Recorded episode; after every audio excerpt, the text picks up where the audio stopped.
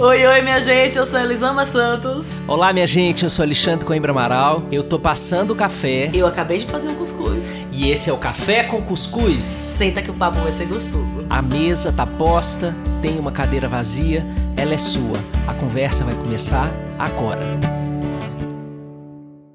Olá, minha gente querida. Se você tá achando que o Papai Noel não veio para o café com cuscuz, que ele está lá fazendo home office dele, de chinelão, de bermuda, barriga para fora e esqueceu da gente. Você está muito enganado enganado. Vou lhe dizer, nosso presente de Natal chegou, deixa eu ver quantas semanas, duas semanas, três semanas, duas semanas antes, porque o episódio de hoje é Lacriane. Antes de começar, só pela pessoa que está aqui com a gente. Bom dia, Elisama. Bom dia, meu amigo querido. Que prazer estar aqui de novo. Em tão linda companhia, porque além da sua companhia, a gente está hoje só luxo, poder e glória com essa companhia de hoje. Diga aí quem é a nossa convidada. Júlia Rocha, uma mulher que não que não a gente não consegue definir numa linha só. Ela deve ter dificuldade para preencher aquele campo profissão quando ela vai em hotel ou quando ela ia em hotel antes da pandemia. Porque ela decide, ela faz assim, unidunité com o dedo para decidir qual profissão ela vai pôr naquele dia. Ah, hoje eu estou mais médico. Ah, hoje eu estou mais cantora. Ah, hoje eu estou mais escritora. Júlia Rocha. Bom dia, Júlia. Seja bem-vinda, querida. Bom dia, meus bens. Tudo bem? Olha, você sabe que você foi na veia. É sempre uma crise existencial quando eu chego em algum lugar que eu preciso preencher o campo profissão mesmo, de verdade. Porque eu falo assim, gente, eu quero dizer, às vezes é assim, tem um interesse por trás, né, da nossa, do nosso discurso, sempre tem. E eu, às vezes, quero dizer que eu sou cantora, mas eu não quero deixar de falar que eu sou médica, porque, gente, de fato, assim, é, minha, as minhas profissões, né, posso dizer assim agora, elas são grande parte do que eu sou. Então, sempre eu coloco cantora médica, médica cantora, aí vai depender do dia. escritora, e daqui a pouquinho, se, se né, tudo correr bem, a padeira. Gente, eu não sei. Eu tinha uma coisa quando eu era criança. eu não sei se você lembra, Alexandre, às vezes a gente era exposto assim, à biografia de alguns gênios da história. E aí eu dizia assim, nossa gente, que chique a pessoa inventar um helicóptero, é, construir um prédio, ser arquiteto, engenheiro, médico. Você lembra disso? Tipo assim, Leonardo da Vinci era isso, isso, isso, inventor, escritor. Tô dando um exemplo aqui, retardado. Lembro e sempre achava, eu me achava super distante dessa galera, sabe? Mas eu achava o máximo aquilo, porque eu achava assim, gente, o dia que você tá entediado de ser uma coisa, você vai ser outra, simplesmente. E é exatamente. Assim. Mas, ao mesmo tempo, é, né, assim, essas pessoas eram gênios, né? E gênias. Então, eu aqui como Hellis Mortal, eu invento essas modas e depois eu que lute.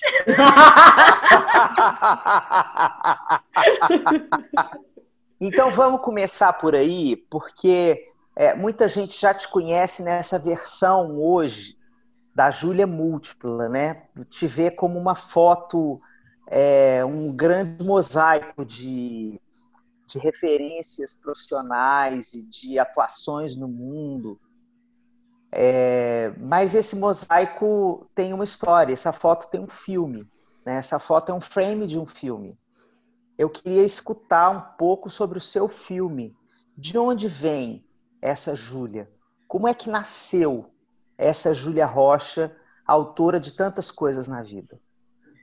Ai, gente, que pergunta linda. Eu até me emocionei imaginando aqui a resposta, porque essa ideia de que a nossa vida, seja curta, seja longa, é simplesmente parte de um todo, ela é muito reconfortante.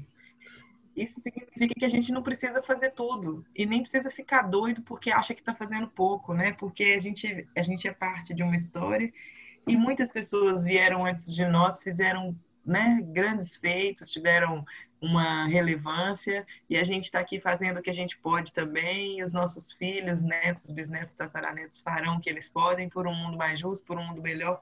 Que bom. É, eu sou uma super curiosa sobre o meu passado, assim, né, sobre o passado da minha família. Meu pai é um homem branco, então é mais fácil, né, de resgatar, de fazer esse resgate. Minha mãe, uma mulher negra, é um pouco mais difícil. Mas eu sempre fico perguntando a ela e eu acho que a gravação desse podcast vai ser o pontapé para que eu bote isso no papel. Porque eu sempre pergunto para minha mãe, e a gente já chegou até a bisavó da minha mãe, é, nesse, nesse, nesse caminho de volta, né? mas essa história ela é bem truncada, assim, né? É, eu dependo da memória da minha mãe, das minhas tias, dos meus tios, então eu não tenho isso muito é, é, fácil de acessar, mas prometo que será meu para casa. O que eu tenho, assim, de mais recente, é, meu avô, José Simão, era um homem negro, é, também com ascendência negra e indígena, né? É, um homem que saiu de casa por, por consequências de uma violência doméstica. É, ele saiu de casa ainda muito jovem, assim, no início da adolescência, no interior de Minas, e veio para Belo Horizonte a pé. Ele veio a pé, Meu assim, Deus era uma, era uma estrada de, vamos supor, assim, uns 200 quilômetros. Então ele passou... Qual era a cidade, Júlia? Você lembra? Olha, era no interior de Minas, próximo a Itabiras, Ferros. Ah, tá. Certo. E ali ele veio a pé. Ele veio é, é, durante muitas semanas caminhando aí e chegou a Belo Horizonte com uma mão na frente e a outra atrás e construiu uma família. Ele e minha avó. Né? Eles se conheceram aqui. É uma coisa super interessante, eu acho. A minha avó também é uma mulher negra. É, ela é bem parecida comigo, era, né? Bem parecida comigo, que ela tinha a pele bem clara, o olho verde, um nariz bem, bem negroide mesmo, aquela boca é, bem, bem desenhada, né, da, da, de negros africanos, o cabelo bem crespo, mas o olho verde e a pele clara, né, porque ela também tinha essa mistura, né, dos pais, né, do pai que era um homem negro e a mãe que era uma mulher mestiça. E aí os dois se encontraram aqui. Tem uma, uma história super interessante que meu avô era analfabeto e pediu que um amigo dele escrevesse uma carta pedindo né, para que os pais da minha avó é, é, autorizassem, eu não sei se seria essa palavra, mas assim, é, é pedindo para que eles pudessem se encontrar, se conhecer e tal, e foi assim que nasceu minha família. É, minha avó e meu avô tiveram, acho que 15 filhos, né? Hoje estão vivos em torno de 8 ou 7, não sei. É, e aí era essa mistura, né? Eu tenho na minha família, nessa família mestiça, eu tenho, eu tenho tias negras de pele escura e tenho tias da, da pele bem clarinha, né? Mas é uma, é uma família bem mestiça, latino-americana, filha dessa mistura. Meu pai é um homem branco, do olho verde, do cabelo liso e loiro. Meu avô era assim. Gente fina, gente fina, tranquilo de lidar, minha gente. Fiquem, né? Tudo, dá tudo bem. É uma referência aqui, mas é legal. Mas é uma coisa muito interessante, porque dentro da minha casa é um, é um encontro, é um encontro colonial né, assim, é, dos pensamentos, das ideias e um lugar muito propício para essa tão, tão, tão, tão famosa desconstrução, né? Eu vejo até hoje meu pai, às vezes, ele vem com algumas ideias e, e, e põe essas ideias em discussão e tal, e eu falo, pai, não, as coisas não são assim. E ele é super aberto a, a ouvir e a falar, nossa, realmente, é viagem da minha parte. É, então, ele é filho é, de, de, pessoas com ascendência portuguesa. É, aí a gente já tem mais registros, né? Já tem. É, é bem diferente, né? É, é diferente. Essa história não se perde. É, meu pai nasceu no centro-oeste de Minas, em Itapicerica, uma cidade fofa que eu amo, tenho um carinho super especial por lá, porque é, me, me, leva à minha infância, sabe? Aquela infância de cidade do interior de Minas, que você chega com seus pais, bota a mala dentro de casa e eles só vão te ver na hora de ir embora, cinco dias depois. Nossa, sei exatamente o que é isso. Eu e sei aí, exatamente o que é isso. É, era, era a cidade onde eu podia andar de bicicleta na rua, a cidade onde eu podia ficar correndo o dia inteiro. Eu voltava, gente, criança, não que eu ligasse para isso, mas eu voltava mais magra de lá. de tanto, de tanto que eu corria da mesa também, porque eu não queria perder tempo comendo. Perder tempo comendo, sim. É, eu voltava, minha mãe falava, meu Deus, minha filha, era gordinha, agora tá magrinha. Então, era uma alegria total, assim, eu tenho um carinho enorme pela família do meu pai também, que, que nossa, muitos amigos em Tapsirica, muitos amigos de lá que hoje moram aqui. Então, essa é a minha história, assim, é de onde eu vim, essa mistura, esse caldeirão latino-americano, do qual eu tenho muito orgulho, né? É, a minha família nuclear hoje, né? Meus pais, é, meus irmãos e meu cunhado, minha cunhada e o meu marido e minha bebezinha, que nem é bebezinha mais. É, nós somos uma família atípica pelo que eu observo das outras famílias. Nós somos assim muito, muito próximos. A gente é, normalmente aquele problema que você divide com seu marido, eu divido com minha mãe, com meu pai, com os meus irmãos, com meus cunhados, com meu marido. e eu acho isso bom porque é, um, é, é, definitivamente um porto seguro, né? Assim, é aquele lugar que você fala, meu Deus, o dia foi horrível, deixa eu voltar logo para casa porque eu preciso partilhar essas vivências e tentar digerir isso melhor. Eu acho que é basicamente esse meu berço, assim. Eu tenho muito orgulho é, muito, eu sou muito feliz por ter a oportunidade de vivenciar essa família que eu tenho. É, e essa família é, foi o lugar em que você pôde se ver uma pessoa múltipla? Olha que interessante. É a minha mãe. Minha mãe é sensacional, Xande. Você tem que conhecer minha mãe. Poxa, deixa passar essa, essa bendita dessa quarentena para vocês dois virem aqui, porque minha mãe é aquela pessoa que, além de fazer tudo que é, a sociedade, entre aspas, né, espera e, e, e, e joga para cima das mulheres, é uma cantora maravilhosa. Toca ah, violão super bem. Toca violão super bem. É uma entendida de vários assuntos. É aquela pessoa assim que a família toda. Sabe quando você tem um problema na família e fala assim, ah, procura a tia Wanda para ela poder Procura a tia Wanda, fala com a tia Wanda. Então, a minha mãe é a tia Wanda, é essa pessoa que acolhe, assim, que consegue resolver. Você chega lá, assim, com um novelo de lã todo embolado, e ela fala assim: senta aqui. E aí a gente vai desembolando aqueles problemas, é, literalmente, né? É, essa, essa referência, assim. Então, ela é múltipla nesse sentido. Minha mãe sempre foi artesã, ela fazia sapatos, ela confeccionava sapatos. Minha mãe sabe costurar. A minha mãe, ela sabe mexer com plantas, ela é super talentosa nessa, nesse quesito. Ela tem horta até hoje, ela tem fogão de lenha. Ela, minha mãe sabe arrumar cabelo, cortar cabelo. Minha mãe é, estudou e, não, não, não é, é, praticou a, por muitos anos né, a, a, profissão dela, que ela trabalhava com segurança do trabalho, é, mas se dedicou mais à família, né? Assim, toda aquela situação bastante patriarcal que a gente está uhum. Tá cansado de saber, mas ela é tão foda que mesmo com todas as restrições que essas condições impõem, ela, ela pôde aflorar seus múltiplos talentos. Então, é, eu, eu tenho inveja da afinação da minha mãe, do tanto que ela canta lindo, do tanto que ela toca violão. É, eu, eu, acho que eu aprendi a ser múltipla com ela, certamente. Certamente, assim, é, sabe aquela pessoa que, que até na, na figura do no, do no, livro eu coloco uma, tem um trecho que eu falo, né, sobre a missão do médico de família, eu acho que é bem o jeitinho da minha mãe, assim, que enquanto é, atravessa a corda bamba, segura os pratos, né? Roda os pratos em cima do, do, do, da madeira e é, pedala um monociclo. Ela é essa pessoa que faz mil coisas ao mesmo tempo. Eu acho que eu aprendi a ser, a ser múltipla com ela. Mas eu acho também que o resultado do que eu sou hoje é muito essa relação familiar. Né? Meu pai é médico e minha mãe é essa cantora maravilhosa.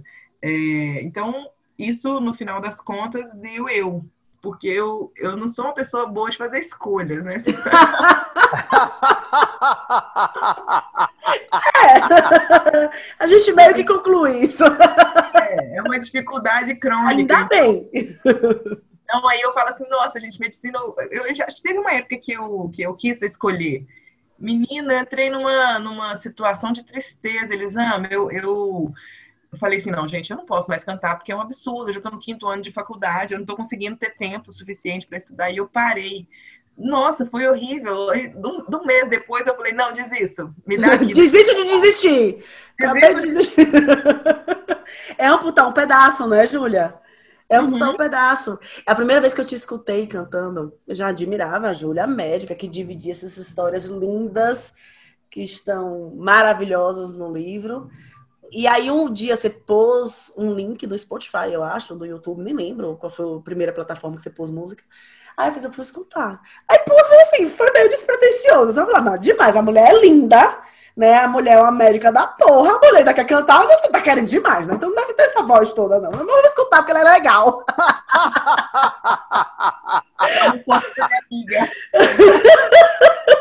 Aí na hora que eu escutei, eu Caramba, mãe, essa mulher!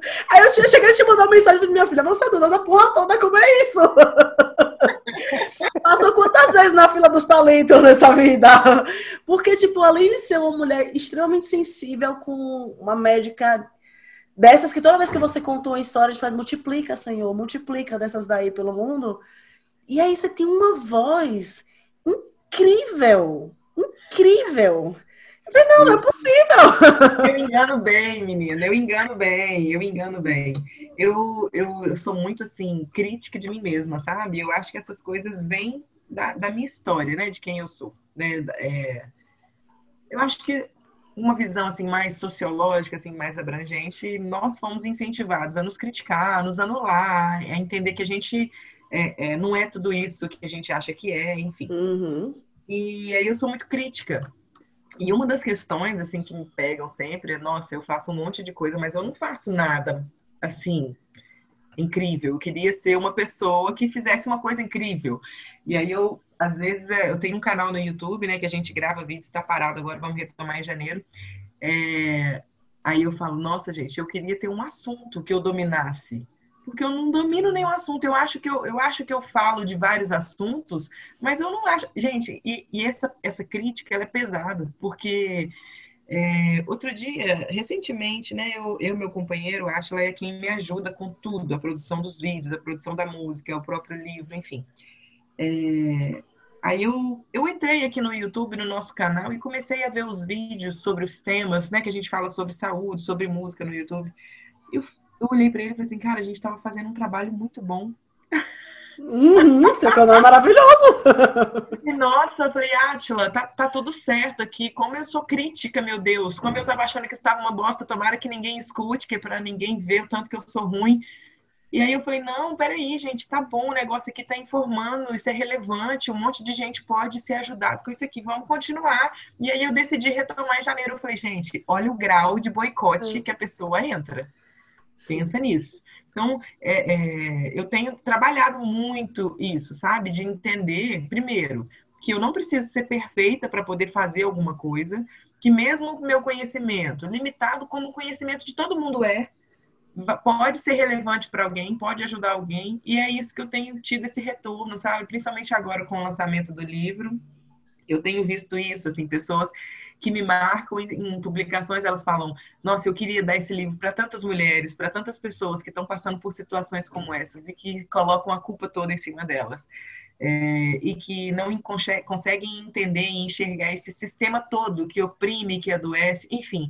É, eu tenho percebido que aquele conhecimento que eu achava que era raso, que era pouco, que não faria diferença, tem feito diferença na vida de muitas pessoas. E isso tem me trazido uma alegria tão grande, tão grande que ontem eu falo isso, ninguém acredita. Pela né, centésima vez eu estava lendo o livro Pacientes que Curam, que foi o livro, esse livro que, do qual a gente está falando, que eu lancei agora, que eu vou lançar agora, né? É, em dezembro. Esse livro que eu já vivi essas histórias, eu já li, já reli. Ontem eu peguei para ler, e aí eu, eu lendo o livro físico aqui, eu no terceiro conto eu comecei a chorar compulsivamente. Eu estava do lado de Átila, meu marido, estava trabalhando aqui no escritório. E eu comecei a chorar. Ele, o que, que foi, amor? O que, que foi? E eu falei, cara, isso aqui ficou bonito para um caralho. Isso aqui tá bom pra porra. Isso ficou bonito demais. E foi, e fui eu que fiz.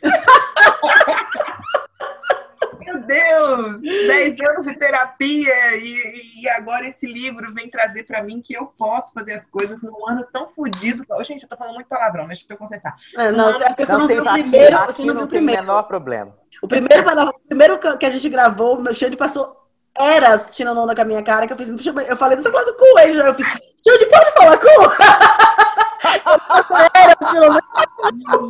tirando com a minha cara. Bom, então já que tô liberada, é, é, então foi isso. Nesse, nesse ano tão, tão difícil, gente, para todos nós, é, eu consegui parir um negócio que me fez chorar pela centésima vez.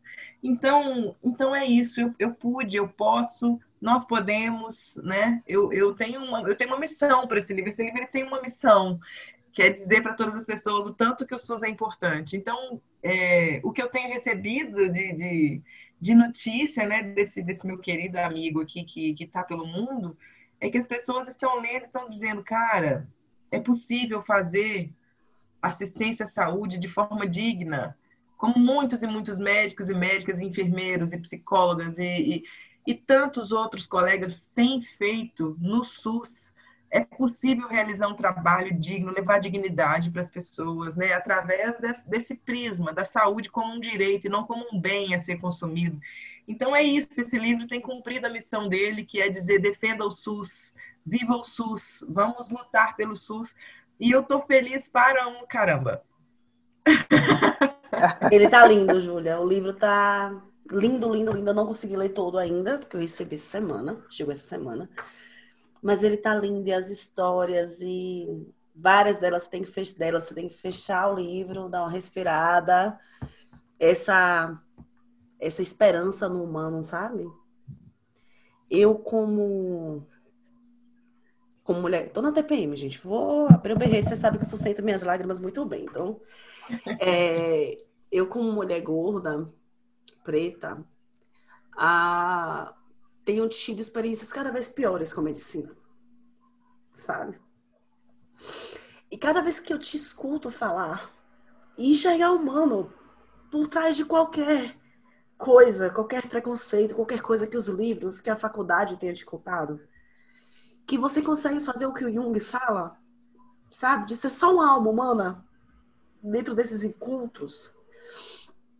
Dá um quentinho tão grande no coração sabe? Essa esperança de que a gente pode mudar o mundo, que a gente vai conseguir mudar, que não, não tá caso perdido. Não é um caso perdido da humanidade. A gente pode mudar.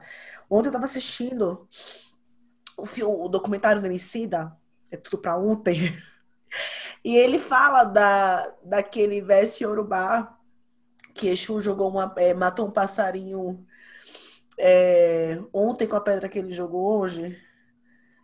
E, e, é isso, a gente está aqui hoje e a gente vai mudar sim o que foi construído ontem. E eu acho que o teu livro ele renova essa esperança, sabe?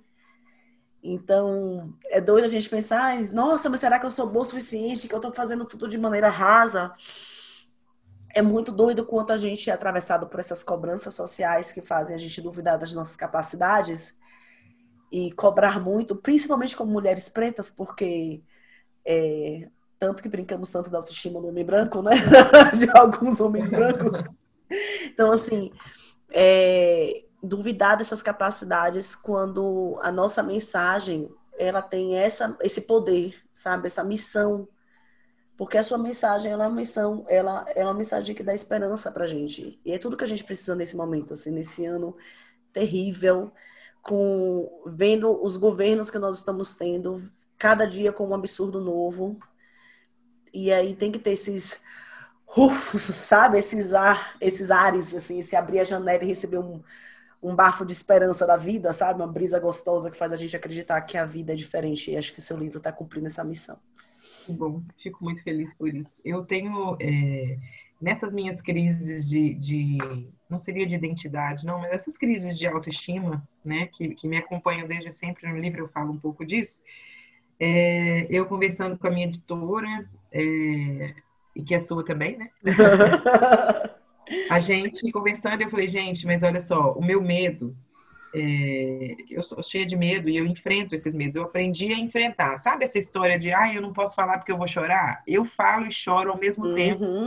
Entendeu? Eu vou morrendo de medo e eu vou, eu tô indo e eu tô com medo. E agora, nesse momento, eu tô com medo. E aí eu lanço o livro e tô com medo. E tô com medo, entendo. É, eu, eu aprendi a ser assim. E aí, quando é, eu conversando com ela, eu disse assim: olha, eu tenho tantos colegas médicos que eu admiro, é, que eu acho que deveriam é, escrever livros que seriam muito mais úteis é, é, no, no, no, quesito técnica médica, é, que, que, passariam tão, tantas mais mensagens para os jovens médicos que às vezes eu fico oprimida por essas, por, por essas situações é, e penso assim, nossa, será que eu devo escrever esse livro mesmo? Porque isso pode se voltar contra mim, sabe?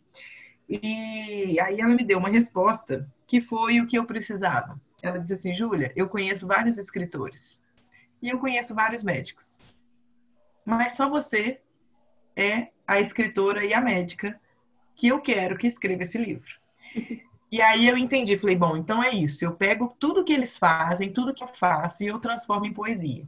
Porque se você ler o livro, Elisame Alexandre, é, vocês vão perceber, né? Vocês já devem ter percebido que eu não falo de medicina. Não é um livro para médicos, é um livro para pessoas, né? Justamente porque eu não estou falando discutindo quais são os valores de um exame, não é isso. Eu estou falando de encontros, de encontros de seres humanos. E é esse exercício que eu faço todos os dias, é, que não é fácil, né? Porque quando você se propõe a ser somente essa alma humana, você é questionado o tempo todo. É muito mais fácil se eu, se eu virar e falar assim, olha, eu sou a médica aqui, tá entendendo, gente? Ó, então tem que fazer isso, isso e isso, tá bom? Então não tem discussão, não tem conversa e não tem escutar o outro. É muito mais fácil, o dia passa mais rápido, não sei, né, também, às vezes não mas pelo menos eu não vou precisar ficar me reinventando o tempo todo para tentar acessar aquela questão daquela pessoa que vai fazer ela mudar o, o, ponto de vista dela e se engajar no tratamento dela.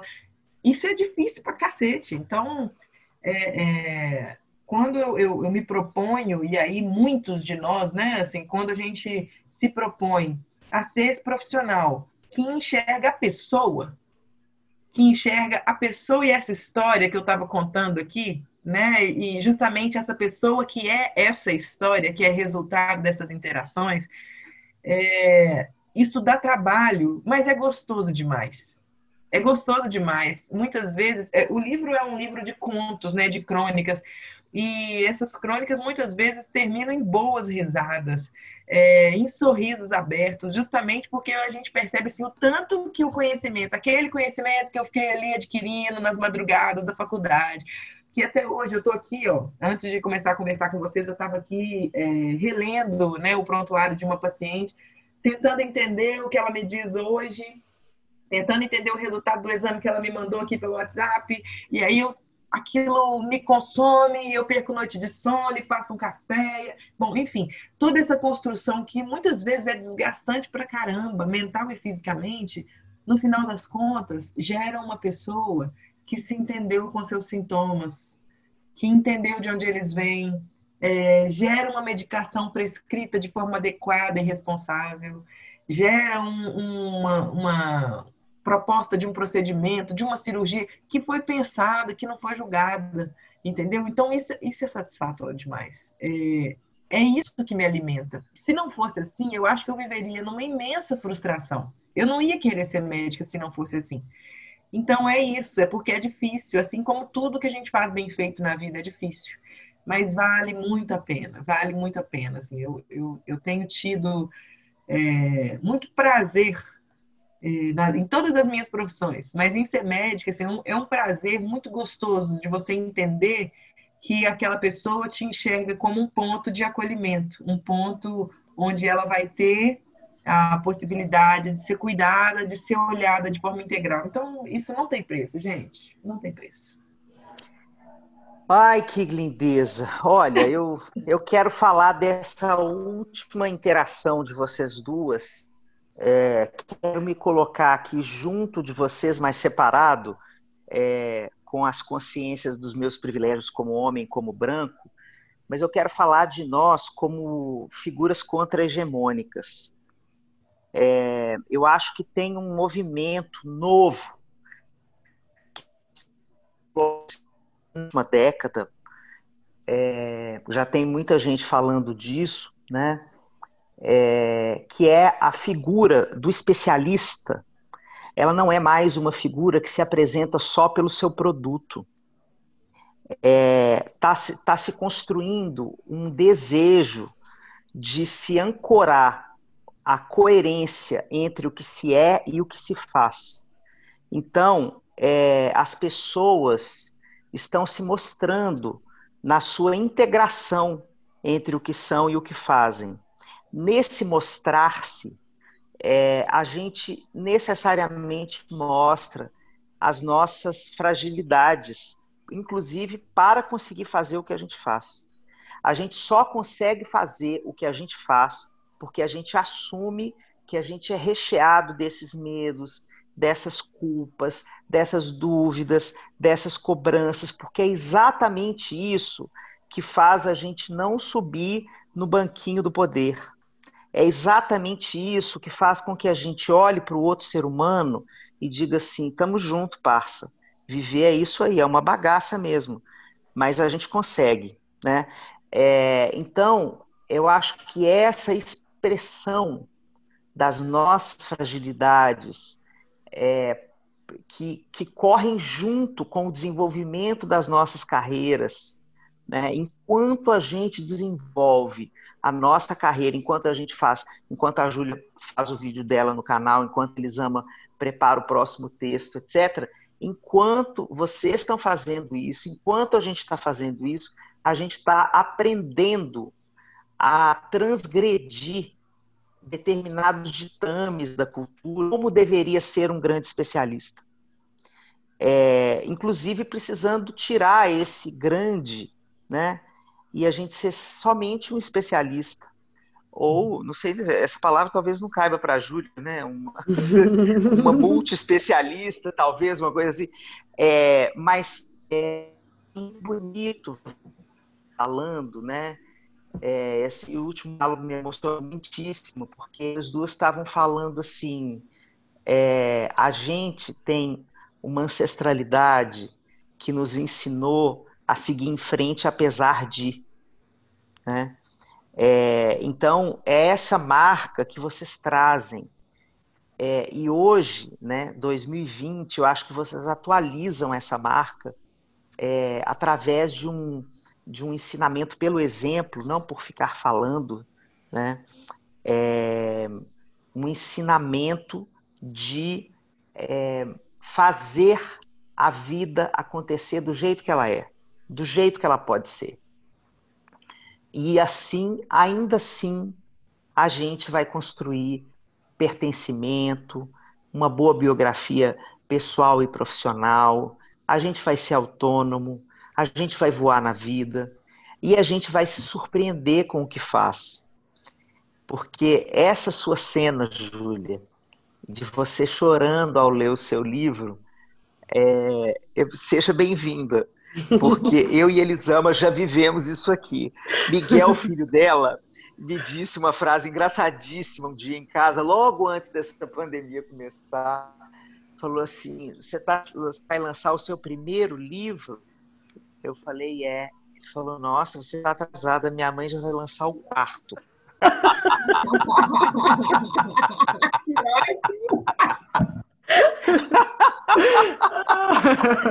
Mas ainda assim, ainda atrasado, eu também senti essa mesma emoção. E às vezes eu leio algumas coisas do meu livro que eu juro para vocês, eu não acredito que eu escrevi. Sim. Eu falo assim, meu Deus, isso aqui ficou muito essa bom. Sensação, essa sensação é, é, universal, que eu falo assim, gente, onde estava a minha, minha inspiração? eu tô com seu livro aqui na mão, Xande.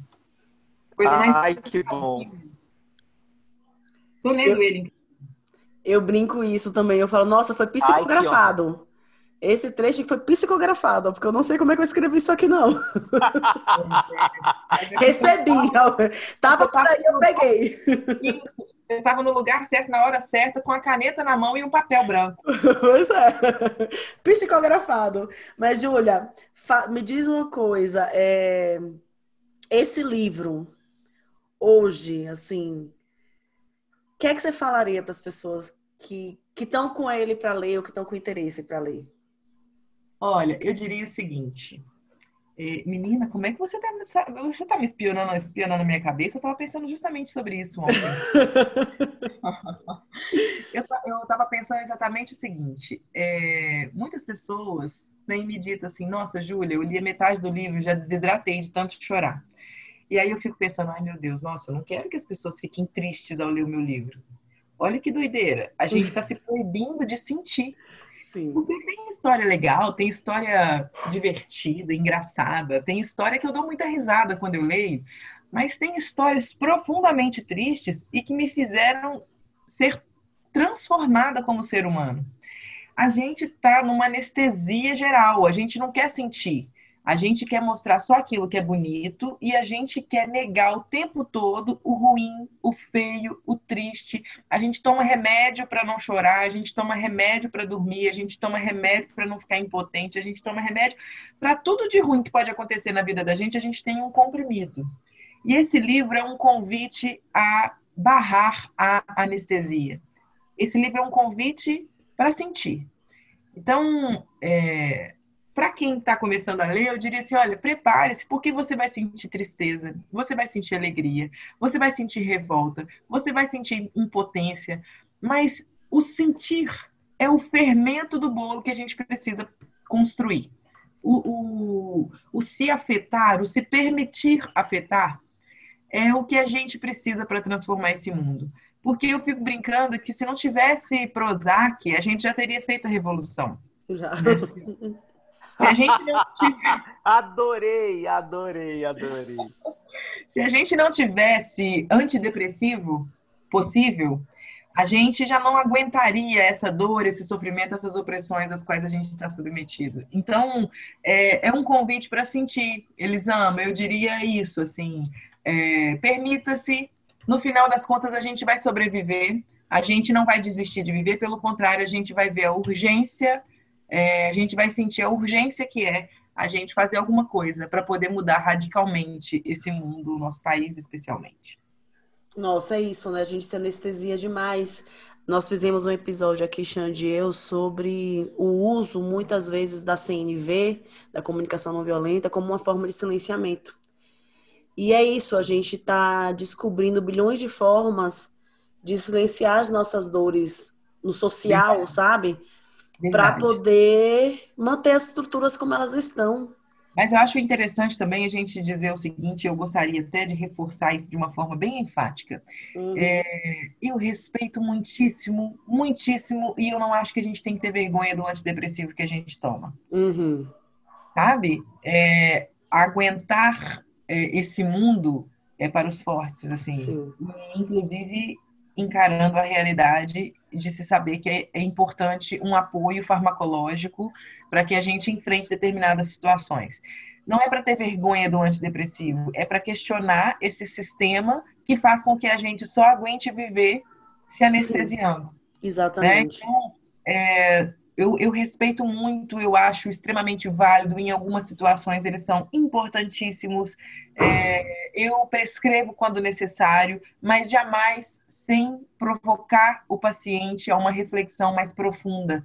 Olha, é, esse antidepressivo aqui, ele é parte do seu tratamento. Uma outra coisa importante é a gente questionar esse Exatamente. machismo esse machismo, esse sistema patriarcal que te oprime e deixa você dessa forma. Então, o livro traz isso, inclusive, né? Eu tenho algumas crônicas que eu falo a respeito dessas, dessas questões, né? Mulheres que são medicadas para silenciar as dores provocadas por um sistema machista. Sim. É, e aí é, é muito mais fácil, porque é muito fácil você escrever o nome de um remédio num, num pedaço de papel, carimbar, assinar em cima, datar e entregar para a pessoa do que dizer para ela, olha, isso que seu marido faz com você é muito violento, vamos, vamos conversar sobre isso? é, é, é foda, bicho, não é fácil. É, é isso, o, o, a, não é uma crítica. Eu sou, trabalho com a CNV, né? Então não é uma crítica CNV, é, é antidepressivo. É a gente utilizar só isso e esquecer de toda a estrutura que tá doendo. Né? Como Exato. se você desse. A pessoa tá com uma facada, tá com uma espada enfiada nela e você dá um remedinho pra dor. E não faz nada Exato. pela espada que tá ali matando ela, né? Exatamente. E essa estrutura que tá doendo, que tá machucando a gente. E não adianta você só dar o remédio para dor se você não fizer nada pela espada, né? Por tirar aquilo dali, por cuidar daquela ferida. Tem uma, um vídeo da Denise, Denise Fraga, eu não sei se vocês já assistiram. Ela, ela cita uma, um poeminha, eu vou ler para vocês o poeminha, mas vejam o vídeo dela porque ele é a coisa mais linda do mundo. Que ela fala o seguinte: Santo Deus, não aplaque a minha fúria Proteja a minha indignação dos dias iguais, dos dias banais. Renove a minha perplexidade diante do absurdo. Deus, meu Pai, mantenha aceso o fogo que incendeia a minha alma, para que eu possa forjar o magma da minha fúria em assertividade e paixão. Canalize o jorro da minha indignação furiosa em gotas de lucidez implacável para a minha luta diária a caminho da verdade e da liberdade. Eu...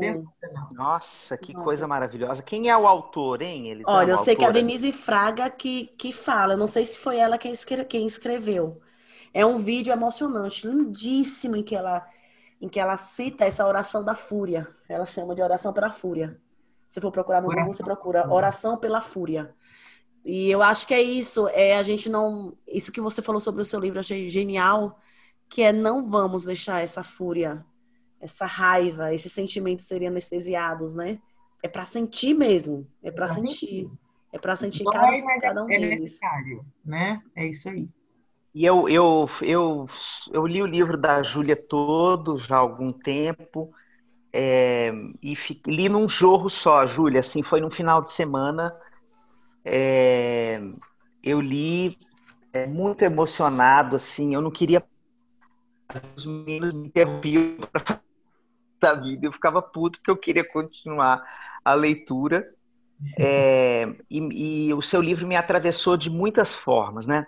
Uma das, uma das leituras assim que eu faço do que você escreveu é que você está fazendo uma, uma declaração assim ativista sobre a invisibilidade, infelizmente ainda tão forte no Brasil, da medicina de família e comunidade. É, eu, eu, tive no último congresso presencial, é, que foi em Curitiba, eu não sei se foi o penúltimo ou o último. Penúltimo. É, penúltimo, né? Que você fez aquele, aquela. O último foi, foi, eu acho que já foi é, é, online. Foi online, agora. foi. Foi. É, que você fez a apresentação. É, tem uma cena lindíssima da Júlia nesse congresso, que ela, ela fez uma apresentação sobre é, a medicina baseada na pessoa, né? Uhum. É, e aí a Gabi estava no colo, é, ela começou a chorar e a Júlia pediu silêncio da plateia, devia ter umas 800 pessoas na plateia. É, e ela falou assim: só um minutinho, gente, façam um silêncio, por favor, porque ela precisa mamar. E a plateia inteira fez assim. Em dois segundos estava um silêncio lindo, assim, e todo mundo conectado com aquela conexão ali entre você e a Gabi. Né? É, e na hora que eu vi essa cena, essa foi a, a, primeira grande cena que eu vi nesse congresso, eu vi várias outras. É, ali eu vi assim, isso para mim é uma cena de integração, é, em que uma médica não precisa deixar de ser mãe para apresentar o trabalho, né? É, em na hora em que a mãe é convocada, a médica pede licença e a mãe entra no lugar, né? É, o palco é um lugar de uma mulher estar com um bebê no colo. É, uhum. o bebê tem primazia de cuidado. Tem tinha tantas mensagens ali naquela cena tão maravilhosa. É, e eu acho que o grupo da medicina de família e comunidade é o grupo dentro da medicina brasileira que promove as discussões mais fundamentais para a transformação da sociedade e das práticas médicas. Né? E das práticas de saúde como um todo, porque vocês também trabalham com todas as práticas integrativas. Então, é, eu, eu fiquei assim, eu me senti de volta àquele congresso, escutando aquelas pessoas, né? Os médicos de família, as médicas de família são essas pessoas contadoras de histórias. Por que será que as pessoas são assim nessa área? O que será que essas pessoas têm de tão diferente nessa formação? Por que não universalizar essa forma de construir o olhar é, dessa médica com a sua paciente?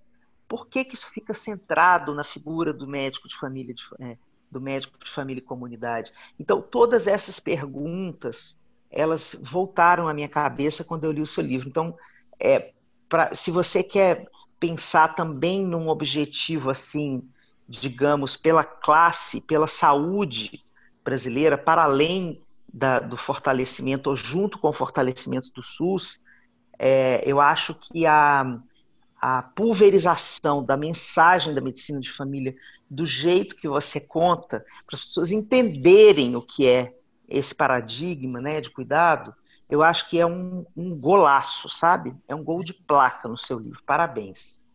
Ai, Alexandre, que gostoso ouvir e lembrar desse dia. É, eu estava eu tava apresentando uma, uma, uma parte do, do seminário, do, do, congresso, e eu fui convidada, eu estava com a Gabi Pititica, né, recém-nascida, e a gente foi para Curitiba, inclusive a gente fez um show, nesse congresso a gente fez um show de, de do congresso, Sim. né, assim, atração cultural, foi um show lotado, que a gente fez, e a Gabi no final do show chorou e quis mamar também, e foi para o palco de novo, é, isso com maior naturalidade, isso sendo recebido como parte do que é ser humano, né? O, Alexandre, eu tenho uma, um carinho tão especial pela minha especialidade. É, a medicina de família, ela me transformou, é, eu acho que tão profundamente como a maternidade me transformou. Eu sou uma outra pessoa eu sou uma outra filha, eu sou uma outra Júlia, uma outra mulher, depois da minha residência em medicina de família e comunidade.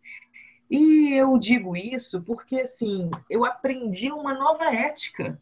Olha que doideira. A gente acha que ética é ser ou não ser, né? Tipo assim, ou você tem ou você não tem. E não, eu aprendi um outro olhar, é um jeito de considerar as pessoas que eu não tinha a modernidade nos trouxe isso, né? Assim, a gente tem um referencial de humanidade e tudo que se afasta daquele referencial de humanidade que é branco, que é masculino, que é heterossexual, que é cristão, que é rico, que é jovem, né? É, que é nascido no centro desse sistema capitalista, ou seja, esse esse ideal de humanidade é o que a gente persegue, né? Ou, acha que, que deveria perseguir é um ideal que coloca todos os diferentes numa subcategoria de humano.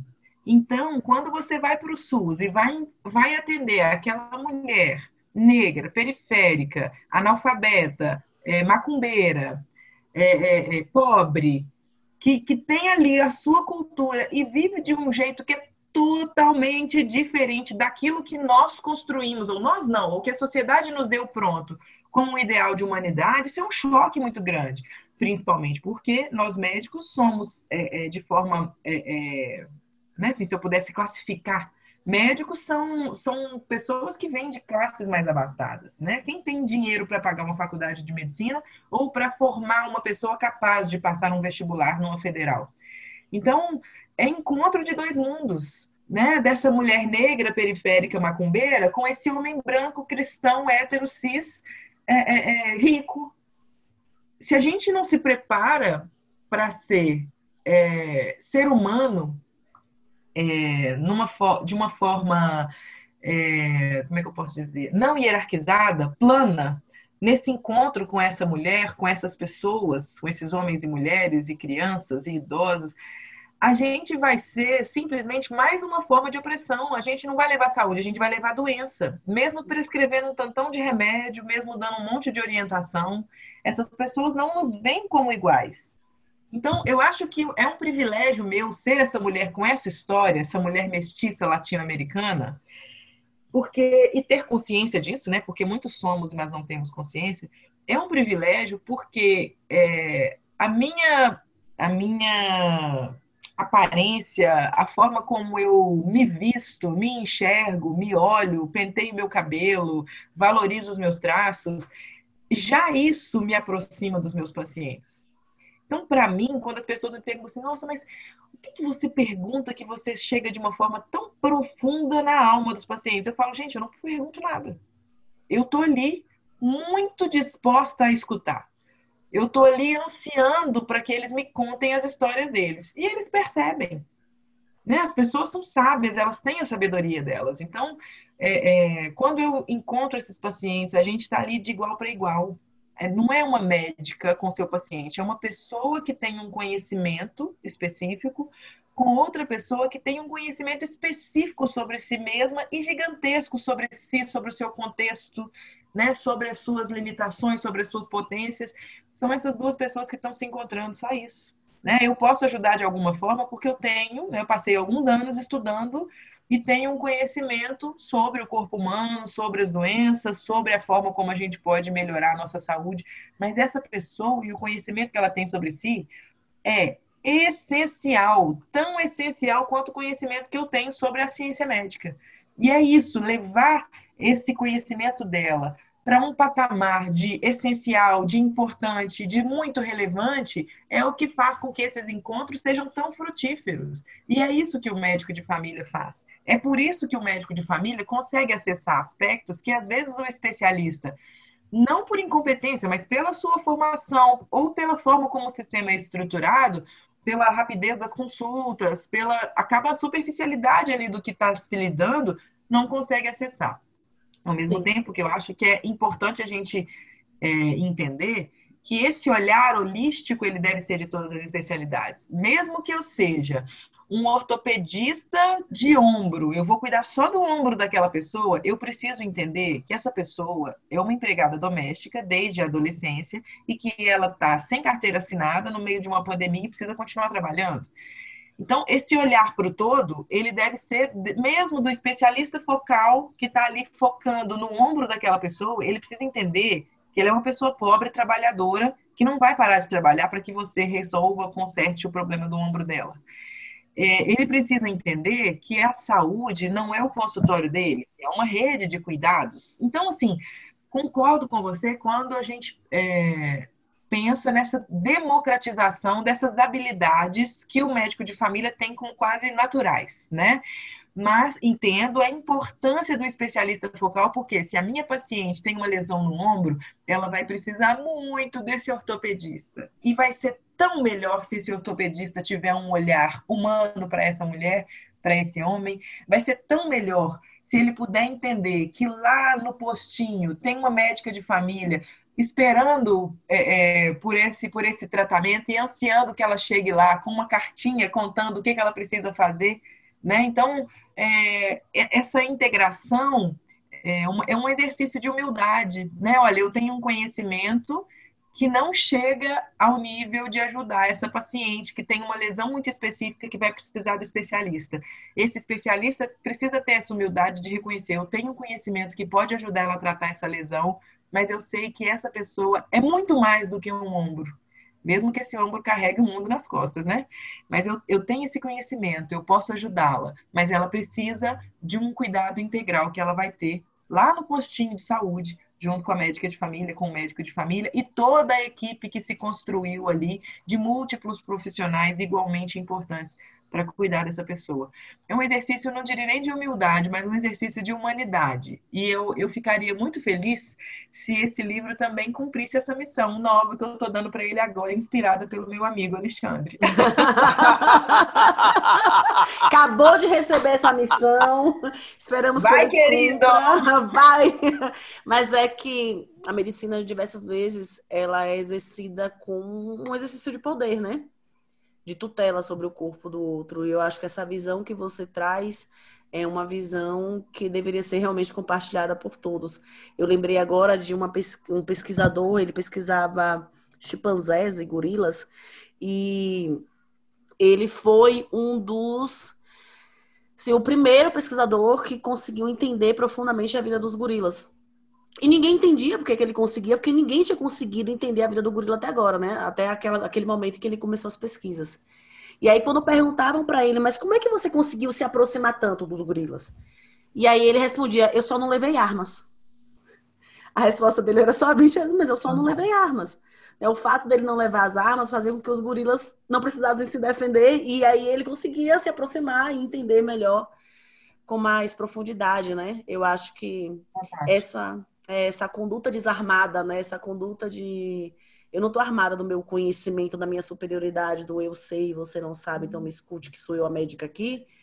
Ela abre portas para sabedorias compartilhadas, né? E além disso, Elisama, eu penso que é, mais do que chegar lá desarmada, é chegar lá como uma igual. Sim. Quando a gente começa esse episódio aqui, eu tive a honra de contar a história da minha família para vocês, eu contei a história de muitas famílias que são atendidas por mim. Sim. Então, eu não sou melhor. Né? Eu não vim da Europa, eu não tenho capitania hereditária. Né? Eu não ganhei terras do governo. Não.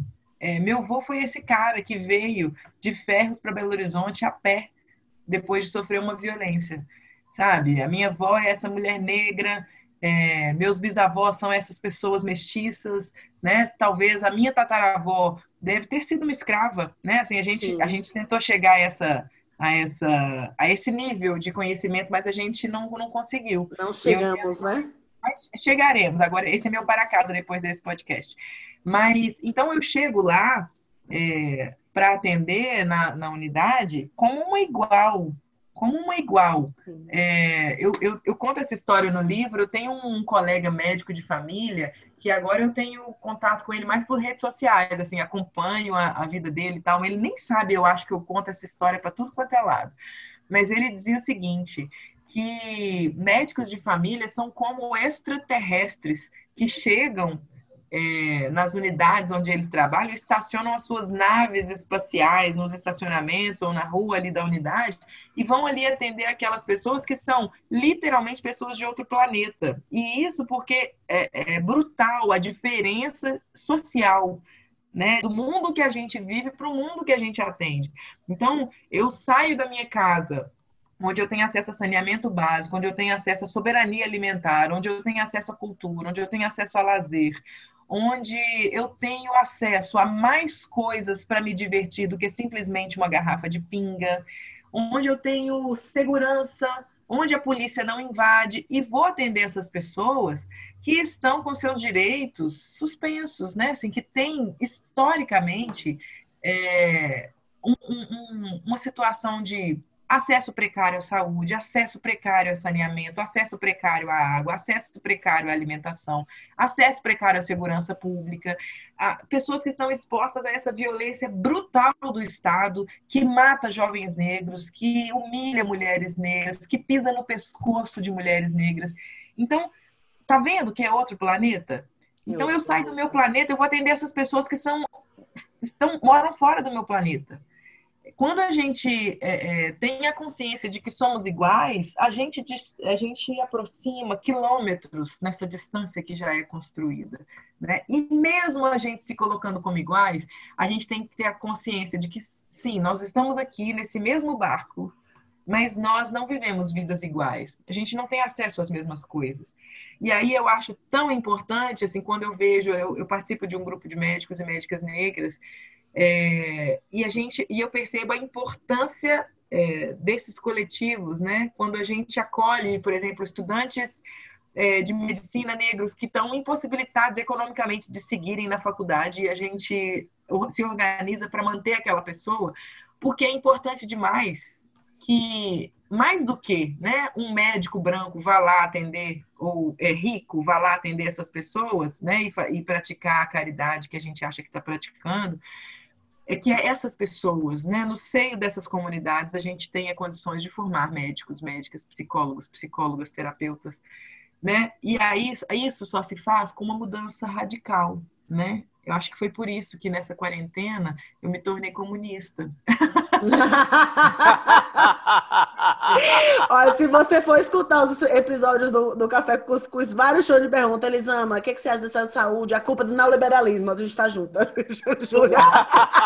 Então, é, é, esse caminho de radicalizar os nossos sonhos, porque a gente é convidado a ser neutro, a ser imparcial, a ser Sim. razoável, a, ao centro. E eu digo, não, a gente já foi do centro, lembra? Tem poucos anos a gente foi golpeado, agora de novo.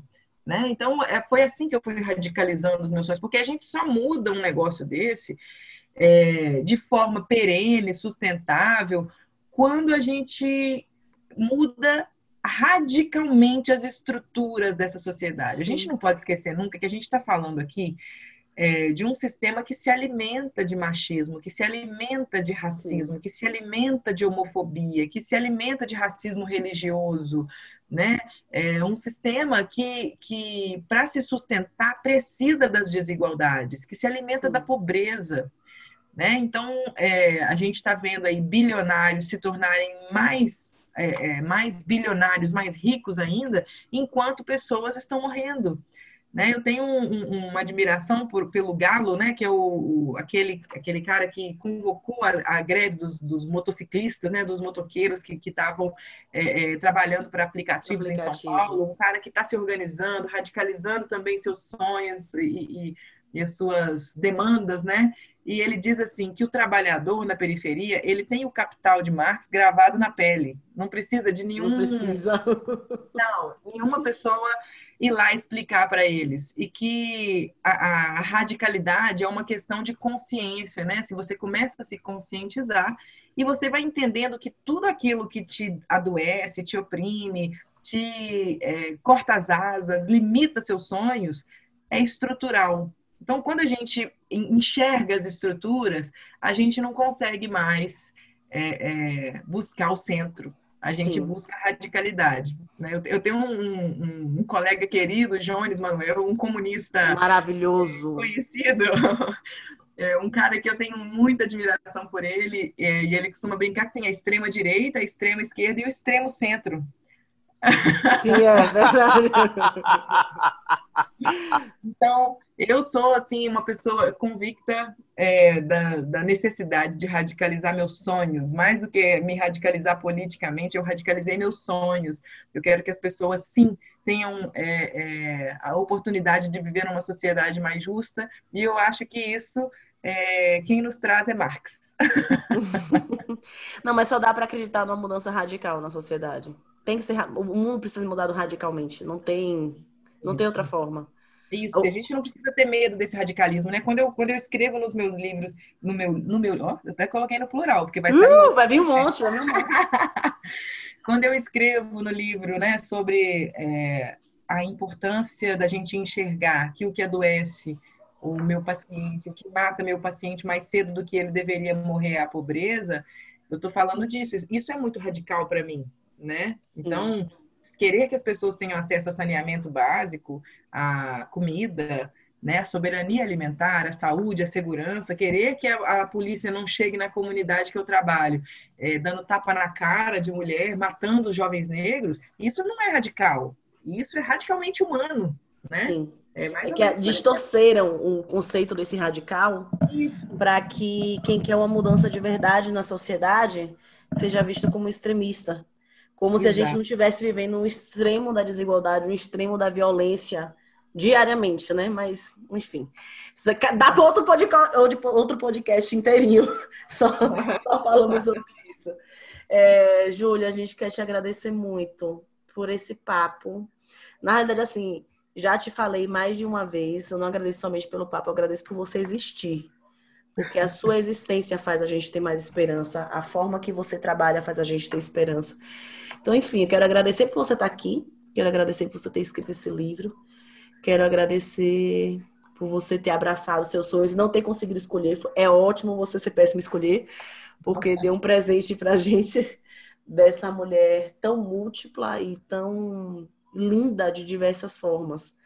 É, há um tempo, a gente fala muito que ah, tá só elogiando a beleza da mulher, elogiando a beleza da mulher e a gente tem que elogiar o intelecto. Eu tenho que elogiar tudo, porque nós somos lindas exatamente como somos e você é uma inspiração. Você é uma inspiração para minha filha, para olhar uma mulher preta, linda, com o cabelo lindo e falar: "Mãe, como o cabelo dela é lindo e como ela é linda e olha, olha o turbante dela, que lindo!" e pode ser que para algumas alguns grupos isso não seja tão importante, mas você sabe que como para meninas pretas isso é de uma importância bem grande. Então, obrigada por ser essa mulher linda que assume a sua pretitude dessa forma tão incrível.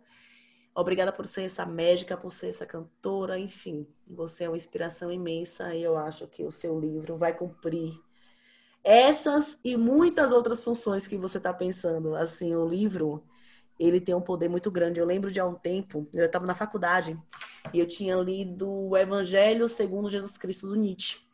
Uhum. Não, do Nietzsche não, do... É a louca do Nietzsche, do Saramago. Uhum. E aí, eu li e eu fiquei, eu parei numa parte, eu fiquei louca tentando entender o que, é que ele quis dizer com aquilo. E aí uhum. eu procurei a minha professora, na época era uma professora de filosofia jurídica, e eu chamei ela e falei assim, caramba, vem cá, vamos discutir esse livro aqui, essa parte e tal. E ela fez, Elisama, o Saramago diz que quando ele escreve, a partir do que o livro está na mão do leitor, o livro não é mais dele. Você uhum. vai dar para esse trecho aí o teu que você quiser. Veja o que é que ele está te dizendo para você ficar tão incomodada com esse trecho. E aí eu tenho aprendido isso, que o livro, depois que a gente escreve, não é mais nosso. É, então, que, que ele consiga cumprir as funções que você imagina e outras milhares que cada leitor e leitor e leitora vai conseguir dar para ele. Obrigada. Axé. Axé.